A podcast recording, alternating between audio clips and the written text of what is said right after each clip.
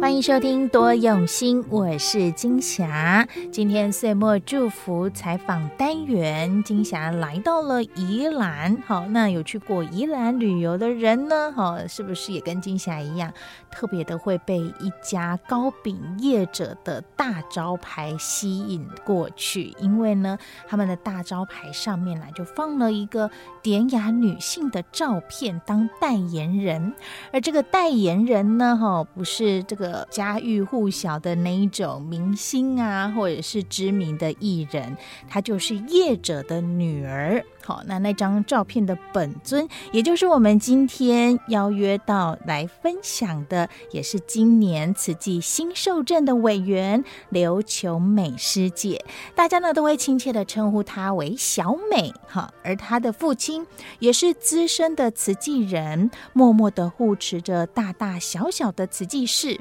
现在一家两代都来做瓷器。不过，真的让小美师姐走入瓷器的关键，并不是她的爸妈，而是第三代，也就是她的孩子。孩子的一句话，所以他从素哦，这个素是素食的素哦，从素要来找一个优质的希望未来。我们就一起来听一听这宜兰区新受证委员刘琼美师姐、小美师姐的这段访问，从素食种下好命的种子。有一天晚上，我的儿子他就童言童语的跟我说：“妈妈，我想要去读一间都是吃素的学校。”那就是因为这句话呢，我决定要来见习受证。其实刚开始啊，就是踏进慈济的第一个姻缘的话，其实就是因为要求子。对，那因为也是我的妈妈，她在看到大爱台。然后新店慈济张志远医生他在介绍不孕症的疗法。那因为我那时候结婚也好几年都没有怀孕，所以我心里很着急。所以我妈妈比我更着急。那他就看到有在介绍不孕症的疗法，他就赶快叫我就是去挂号。那这个过程中呢，其实也真的很顺利，因为我们光求职的过程，大概全台湾的庙宇可以拜的都去拜了。然后可以问的，其实也都问过了，对。然后或者是每个月的初一十五啊，你就要到祝神娘娘那里去买花啦，供着。我们也都是供一整年的，对。所以就是说这些也都做了。那后来我们到就是新店的慈济医院去，然后做了这个治疗之后呢，其实就非常的顺利。所以我就是开始对慈济很改观，然后我也很感恩慈济。慈济的这件事情是从爸爸妈妈身上其实早就有听闻了，但是却一直都没有影响到你走入慈济，而反而是儿子家里的孩子让你走入慈济这样的一个心境的转变过程，你可以跟我们分享一下吗？为什么爸爸没有影响你，但是却是小孩子影响你？嗯、因为我的父母亲说真的做生意也非常的忙，所以他们能够投入的时间并不多。但是其实我也非常佩服我的父亲，他是。每个月都会固定到金色去做馒头，他们有一个馒头团队，已经有十二年了。所以其实我也蛮就是敬佩我爸爸，他有这样子的精神。那因为妈妈平常的话，她是非常非常的爱上人，平常就都会看大爱台啊，或者是听法，其他时间就比较没有时间去参与，所以我也没有什么太大的感受。我会真的想要来见习受证，也是因为小孩，因为小孩可能刚出生是小 baby 很可爱嘛，你要他去拿他就去拿，然后等到他两三岁了就开始调皮了，然后三四岁呢就又开始叛逆了，然后会你就会觉得很伤脑筋，不知道怎么教他，然后我婆婆就会说，哎呀，怎么太皮了，太皮，会会去抢人家的东西呀、大吼大叫啊，乱丢啊，然后我婆婆就说：“哦，这是真的太皮了，要去给老师教。”然后我就想说，赶快把他送到幼儿园去。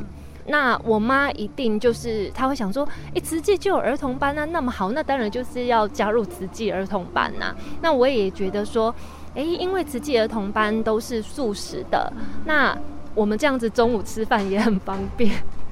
对，小孩子就是一直都是跟着跟着你都吃素。你们家其实我是因我是因为小孩才吃素，这个姻缘呢也很奇妙。其实我爸妈已经常年吃素很久，二十几年，但是因为我们就觉得他们吃他们的，我们过我们的生活。但是呢，我公婆也是很虔诚的佛教徒，他们全家都茹素。那先生的话呢，他也是跟我结婚前交往不久后，他就马上就转素食了。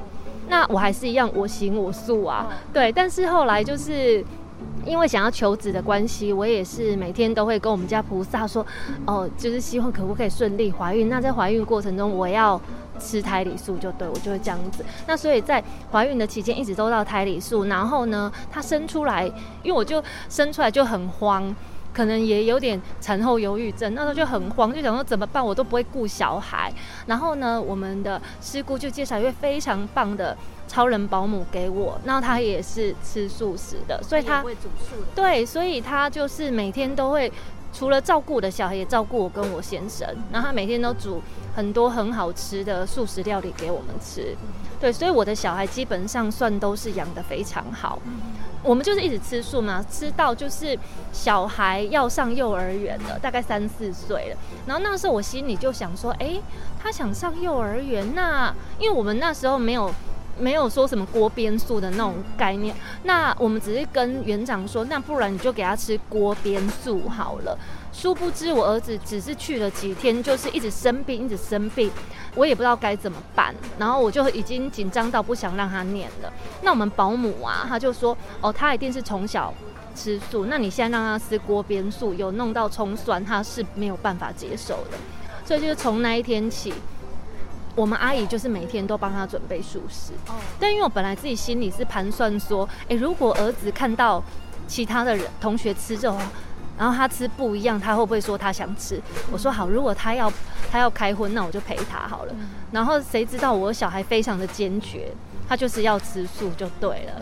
因为其实我小孩也蛮贪嘴的，他也很喜欢吃好吃的东西，但是没想到他就就是有那种什么香喷喷的鸡排什么的，他也不为所动。对。所以是什么样的因缘让你决定？那我也要见习培训呢？是因为儿子吃素这个关系？我就想说，那我先来参加儿童班。但是因为我想要，就是说一直陪着他，而且我就是看我周遭很多，就是孩子都带得很好的，就是师兄师姐啊，他们时常都跟我聊说，哦，我们小孩现在在花莲啊，念高中啊，念大学，我就会觉得好羡慕哦。对，所以我觉得说自己应该要先进来做。应该就是说一个身教，然后让小孩这样子，他才会接受说好啊。那以后我长大我也去，因为如果自己没有先进来做的话，只是要求小孩说，那他我想说他是会排斥。你的爸爸妈妈有没有给你什么鼓励或者给你祝福？呃，我的妈妈她，我我的父母其实他们都很开心。那尤其我妈妈，她认为说能够把握这个姻缘做上人第一代的弟子，真的要好好珍惜。那。尤其我就是在这一次培训的过程，我又看到很多师姑，其实他们年纪也大，将近七十岁才来培训。其实我觉得体力上真的很累，所以我真的觉得，如果就是说要做慈济要培训，真的还是要趁早会比较好，而且可以做的时间也比较长。